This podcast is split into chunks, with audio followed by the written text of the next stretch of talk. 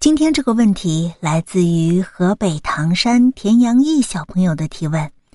他问咸鱼阿姨：“蓝环章鱼那么小，为什么那么可怕呢？”那我们今天就来回答田阳义小朋友的提问吧。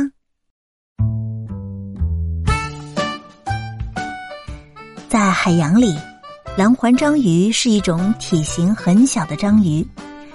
它们的壁跨一般不会超过十五厘米，体表呈现为黄褐色，因为身上鲜艳的蓝色圆环而得名。在自然界有一个常识，那就是颜色越鲜艳的生物，它们的毒性就越加的猛烈。所以呀。当你们看到那些花花绿绿的动物，你们就应该尽量的躲远一点。同样的道理，蓝环章鱼也是一种拥有剧毒的生物。小朋友们，你们可千万不要小瞧这种小小的生物，它的毒性比氢化钠要大一万倍，零点五毫克的毒素就可以使人中毒身亡。人要是被它蛰伤了以后，它体内的毒液可以在数分钟之内就置人于死地，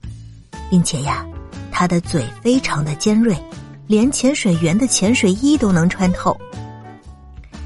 蓝环章鱼的毒素是一种毒性很强的混合神经毒素，其中河豚素会导致肌肉瘫痪，情况严重的时候会停止呼吸。